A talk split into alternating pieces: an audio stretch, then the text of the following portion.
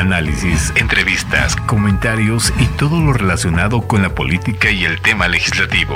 Plano legislativo. Comenzamos.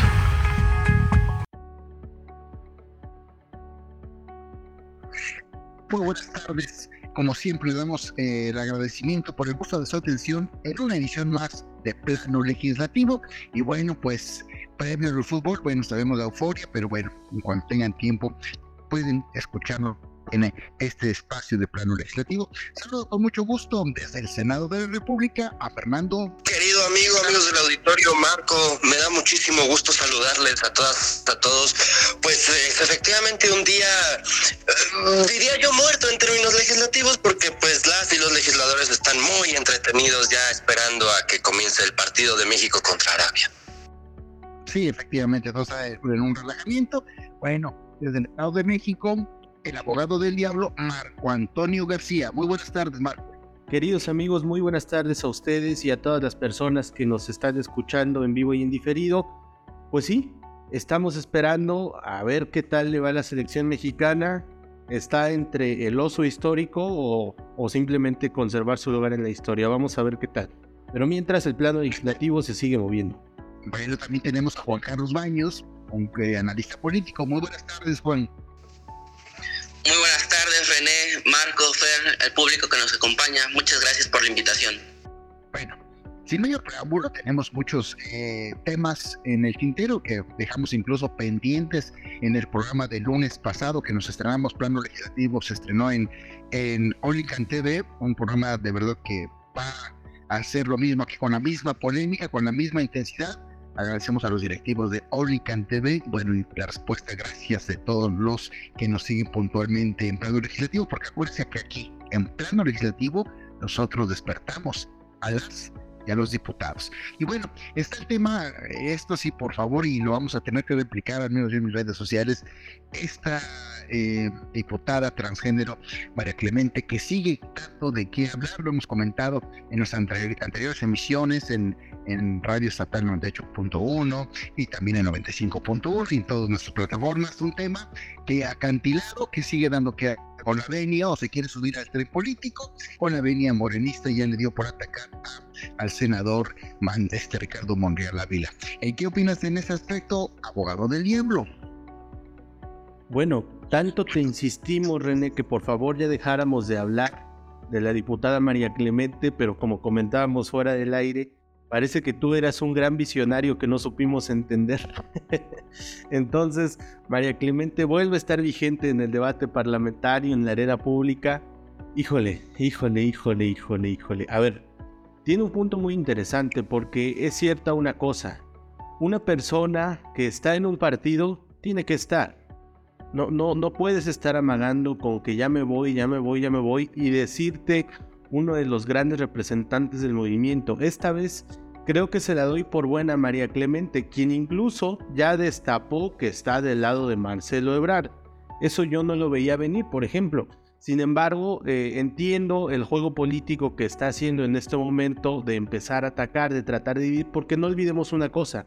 Ricardo Monreal, como gran político, ya había conseguido el apoyo no solo de senadores de la oposición, sino de diputados del propio Morena y de diputados de la oposición. Entonces, ya estaba fortaleciéndose también en la Cámara de Diputados y María Clemente sale como una especie de escudo para decir basta.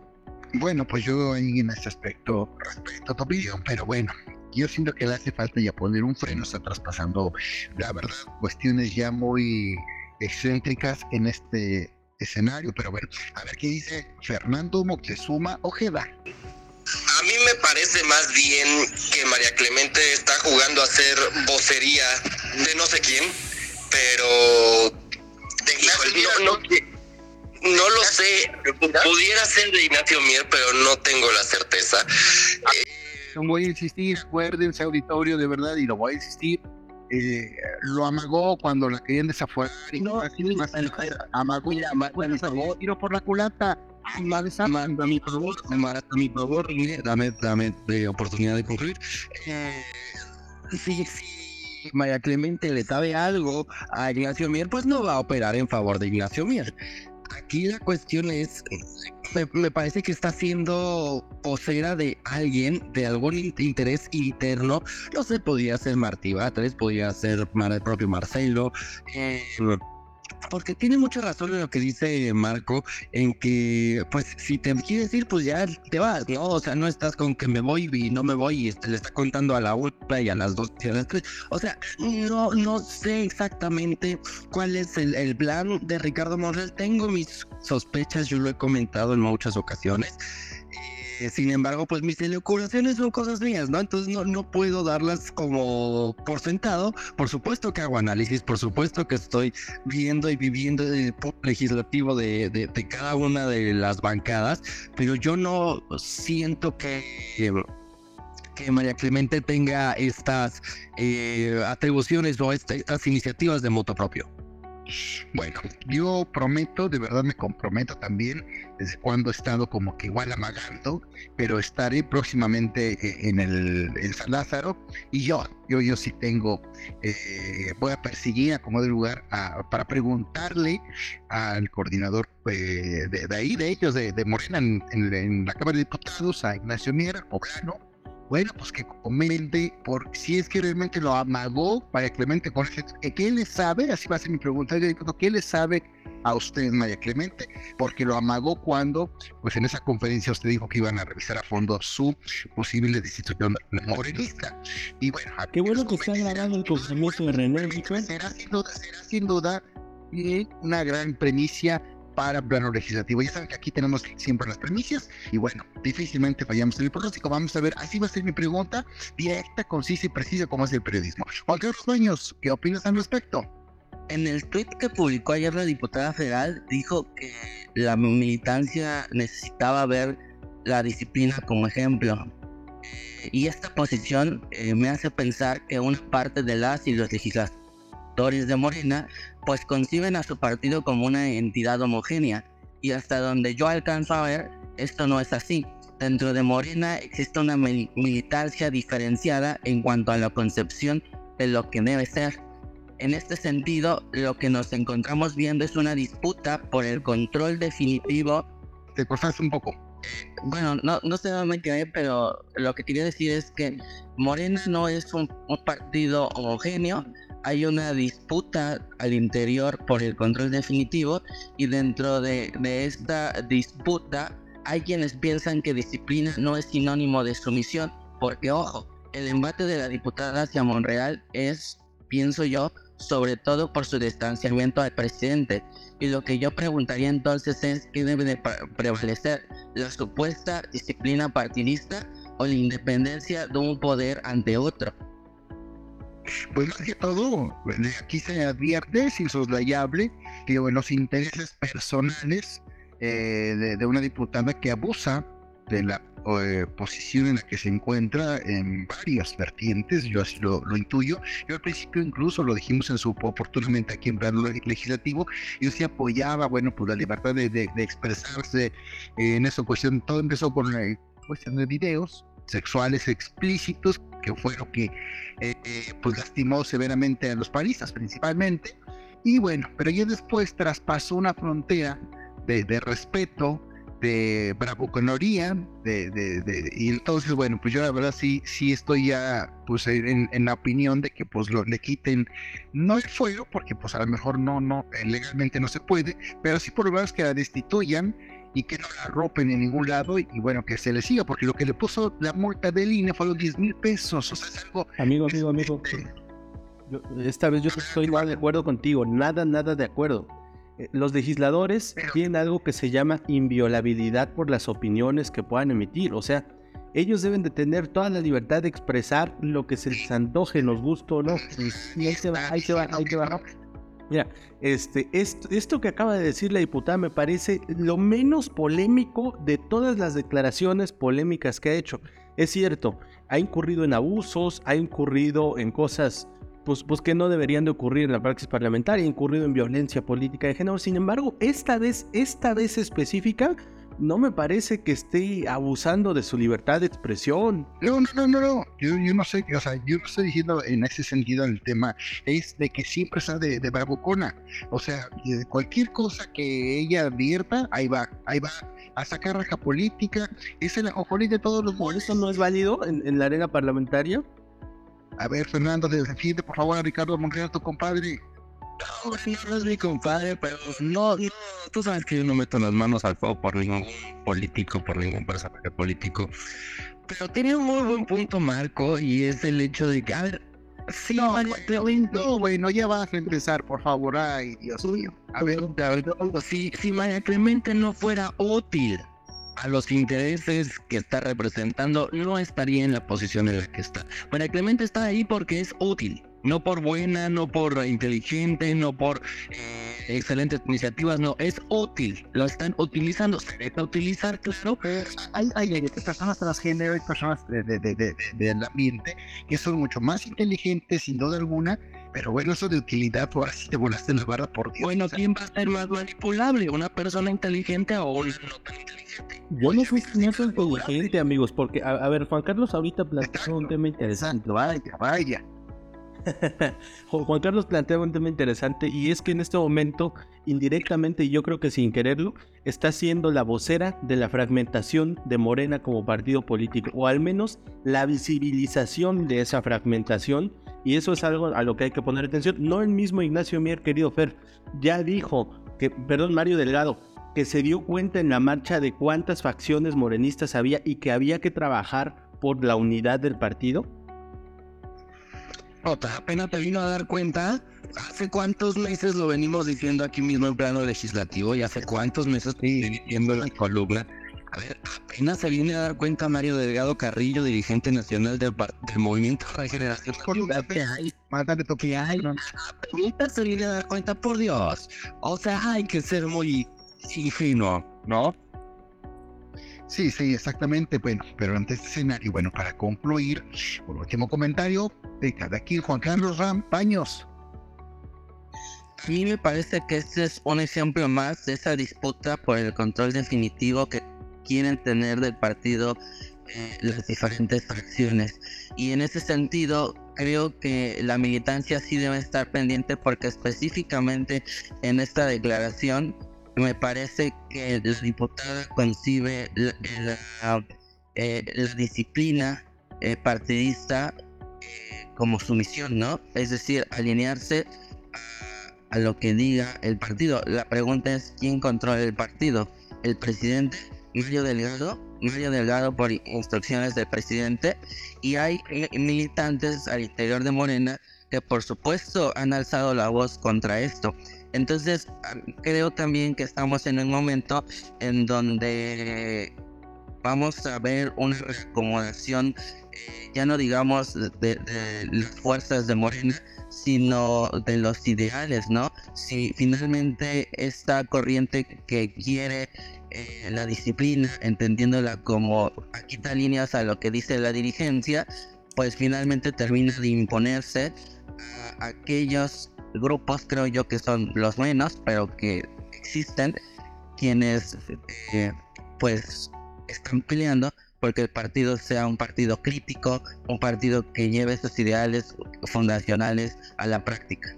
Bueno, ese es tu punto de vista eh, eh, general, pero particularmente no has tocado el tema de, del accionar, que es el punto medular, siento yo, de María Clemente.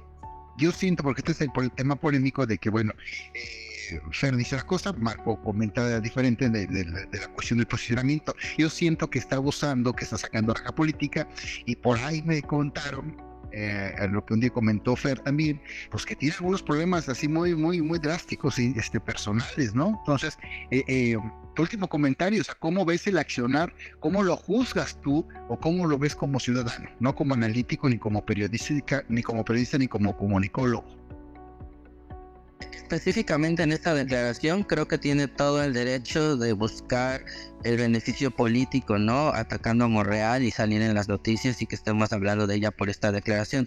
Eh, creo, creo que se vale. Tal vez no nos pueda gustar la forma, pero pienso que ella eh, está apostando pues a su estilo, que hasta ahorita creo que la ha posicionado más o menos en la esfera pública, ¿no? En la opinión pública.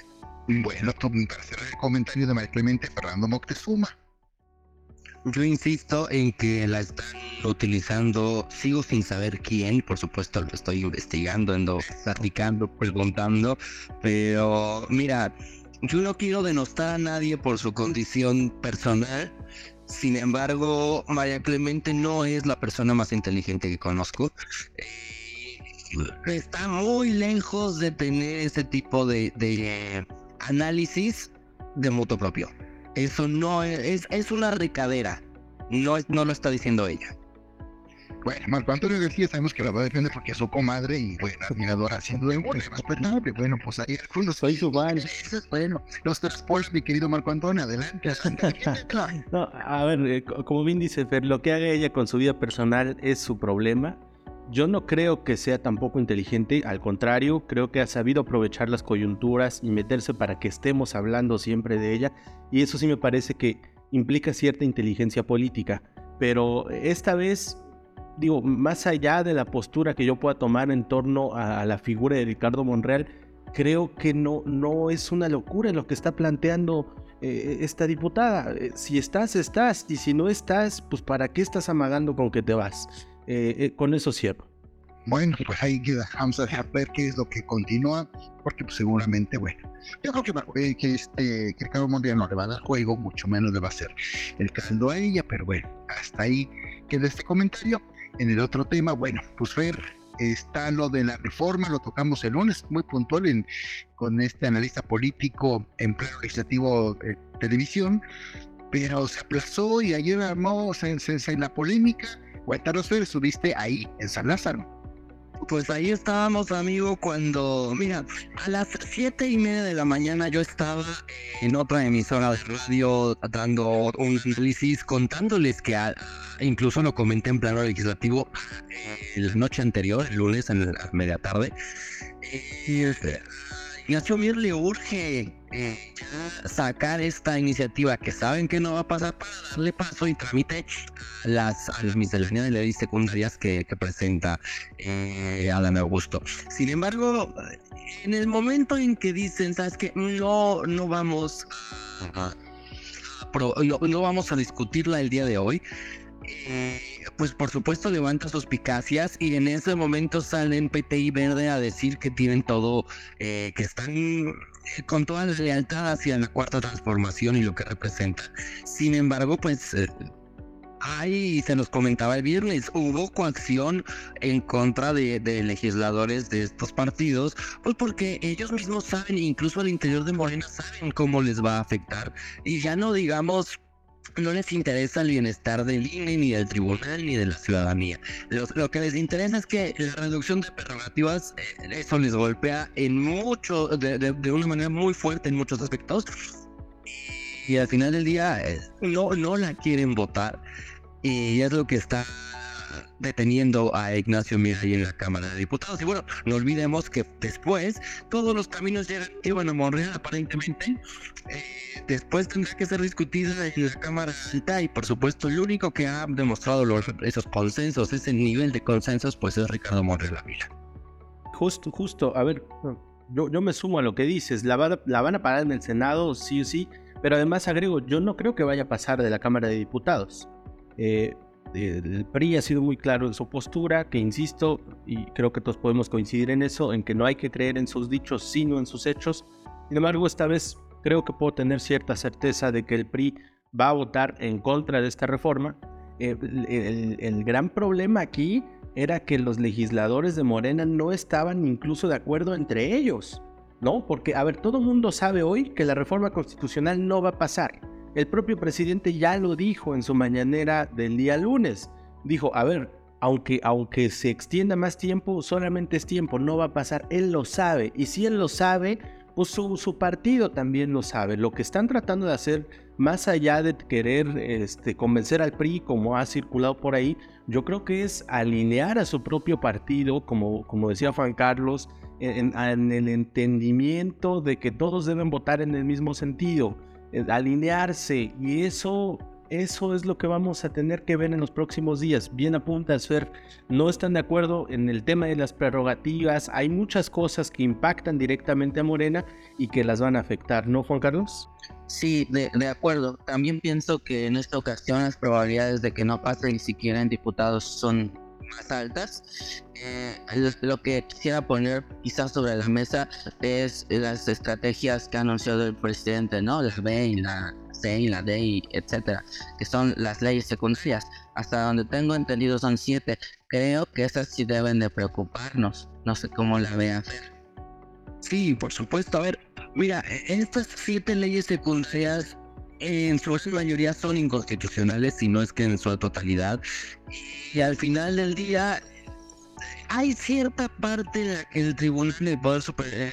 Eh, sí, la Suprema Corte de Justicia de la Nación ya determinó incluso antes de que, de que sean aprobadas que son inconstitucionales, entonces no debería haber mayor eh, pues tema, problema para, para que sean impugnadas ante el tribunal, sin embargo, sigo yo sin comprender al 100% cuál es la razón, sabiendo de que no va a pasar, sea hoy, sea mañana, o sea, el día que sea, cuál es la razón para postergar lo inevitable. O sea, es tanto como aún sentarle una semana más a un sentenciado a pena de muerte. O sea, sea hoy o sea mañana, el resultado va a ser exactamente el mismo. Entonces no, no veo yo son de que la están postergando, por supuesto que están cabildeando, por supuesto que están consiguiendo más votos, pero si ya saben que no va a pasar, a menos que le quieren hacer el caldo gordo al presidente y definitivamente ni siquiera tengan la, intención de,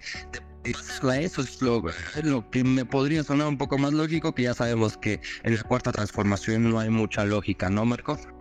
Sí, sí, a ver, e, es que más allá de, lo que he planteado de que puede ser el, tema de consenso al interior de Morena, yo creo que incluso están apostando a jugarle para sacarle raja política cuando se aproxime el año electoral. A ver, en 2023 ya empieza la contienda electoral para ver quién va a ser el nuevo presidente de la República. Los tiempos electorales nos dicen que tienen para aprobar sus reformas secundarias hasta marzo. Si no me equivoco es el 31 de marzo, habrá que corroborar bien ese dato. Sin embargo, van a tener todo ese tiempo si es que no lo votan en este periodo ordinario de sesiones. Y ya no hablo de la constitucional, sino de las leyes secundarias. Si las mandan hasta el próximo año y empiezan a jugar con este discurso de la oposición no quiere que los funcionarios del INE reduzcan su sueldo, la oposición no quiere que haya menos diputados, la oposición no quiere que los partidos reciban menos dinero, pueden sacarle mucha ventaja política y creo que eso le pueden estar apostando, ¿no, Juan Carlos? Sí, creo que eh, también, por ejemplo, eh, otra hipótesis que se me ocurre es este tema de las propuestas que pueden presentar la oposición, ¿no? El PRI, por ejemplo, sacó un comunicado sobre el gobierno de coalición donde, ok, pero hay que pensarlo en temas discursivos, como lo pone sobre la mesa Marco, ¿no? Eh, ¿qué, qué, qué partidos que vayan a cabo esa coalición de gobierno? Y ustedes fíjense, las últimas alianzas que hemos tenido han sido puramente pragmáticas, ¿no? Cuyo fin es la suma de los votos, porque en cuestión ideológica, pues vemos que no importa mucho, dado que el partido concebido de derecha se, establece una alianza con el PRD. Que se hace llamar de izquierda. Entonces ahí hay una disonancia, pero por el pragmatismo eh, se unen. Ahora, ¿Esto cómo beneficiaría, por ejemplo, a Morena? Pues en el reforzamiento del discurso de Andrés Manuel, que nos, ha dicho una y otra vez que son lo mismo, ¿no? Entonces creo que, como, como hipótesis, insisto, una posibilidad para estirar lo más que se pueda la discusión de la reforma electoral, este, ya, sea en el ámbito constitucional, que sabes que no, va a pasar, como en las leyes secundarias, que como dice Fer, eh, son inconstitucionales, pues es eso, ¿no? Establecer en, el debate público, en la opinión pública, eh, elementos para reforzar el discurso de Morena, eh, que ya creo yo está muy sólido dentro de la población. Bueno, ahí tengo los problemas de, conexión, pero bueno, está el programa muy bueno para continuar. Vamos a ver qué opina este Fernando Moctezuma respecto a la propuesta del PRI diputado sobre el gobierno de coalición. Pues justo como comentaba él, eh, a ver, sí hay mucha, mucha disonancia. Ya lo vimos, por ejemplo, e, en, Coahuila para las elecciones del año próximo. Eh, a ver, el PAN nace precisamente como un opositor al PRI hegemónico, al PRI oficialista, y ahora están en coalición. Hay muchos panistas que no están de acuerdo, hay muchos priistas que no están de acuerdo. El PRD no tiene mayor peso, pues porque son, ya, ya verdaderamente quedan muy pocos PRDistas. Sin embargo, creo que puede funcionar bien ejecutado. Es una, es una idea eh, bastante buena. Podría funcionar siempre y cuando sea llevada a cabo tal cual viene, vamos a llamar el, en el instructivo. Porque de otra manera, si empiezan a jalar cada uno para sus molinos, va a suceder lo mismo que sucedió en algunas alcaldías de la Ciudad de México que no fueron en coalición y pues efectivamente eso los llevó, los llevó a, perder. Y era una coalición, como yo lo apuntaba, eh, pragmática. Ahora que lo están llevando ya al papel, a leyes, es un reto mucho más grave. ¿Cómo ves, Marco Antonio García? Bueno, esta iniciativa trae destinatario claro y es el Estado de México. A ver, que no se nos olvide una cosa. Hace relativamente poco tiempo se aprobó legislación secundaria en el Estado de México sobre partidos y coaliciones. Sin embargo, parte del acuerdo político que hay en este momento en las dirigencias estatales de PAN, PRI, PRD, insisto, en el Estado de México, es llevar a cabo una coalición. Sin embargo, se están complicando demasiado las cosas, se están celebrando acuerdos fuera de la ley y eso lo convirtió Morena local, la de la Diputación Local del Estado de México, ante la Suprema Corte de Justicia a través de una acción de inconstitucionalidad. Existe la posibilidad de que la Corte le dé la razón a Morena en este ámbito y que está haciendo en este momento el PRI nacional curarse en salud para a través de una ley general poder satisfacer ese vacío que va a dejar la Suprema Corte de Justicia. Y vean cómo otra vez terminamos hablando de la Suprema Corte de Justicia, de sus tendencias para votar a favor de los proyectos de Morena, de retrasarlos de la oposición y de eso podremos hablar mucho más en los programas siguientes. Perfecto, pues el tiempo se nos acaba, el tiempo es oro en radio y en televisión. Último comentario para cerrar este programa, Juan Carlos Baños. Sí, creo que también eh, esta, esta propuesta de gobierno de coalición, entre otros ejes, debe contemplar eh, los programas, ¿no? y, ahí vemos cómo finalmente eh, queda diseñada, pues ya, digamos, la propuesta en cuanto a la normativa, ¿no? Los criterios, las obligaciones que tendrían, pero, pero yo insisto, esto creo que Morena lo va a poder aprovechar muy bien porque siempre que hay una alianza y más cuando ya es de gobierno, pues van a, van a sacar el discurso de ven como si son lo mismo, ven como izquierda y derecha este, son iguales, etcétera, ¿no? Y eso creo que permea mucho a la, dentro de la población. Entonces creo que en ese sentido, ese es uno de los elementos que sí deben blindar ese en la, en la propuesta. Perfecto, bueno, eh, para cerrar el bloque, Marco Antonio García. Pues nada, agradecerle nuevamente a todas las personas que nos siguen, síganos escuchando próximamente en las radiofrecuencias que estaremos comunicando en nuestras redes sociales. Por favor, véannos en, en Olincan TV, ya sea a través de las plataformas de Total Play o en las redes sociales de esta misma televisora. Y pues nada, muchas gracias. En Twitter me encuentran como arroba García Pérez-bajo.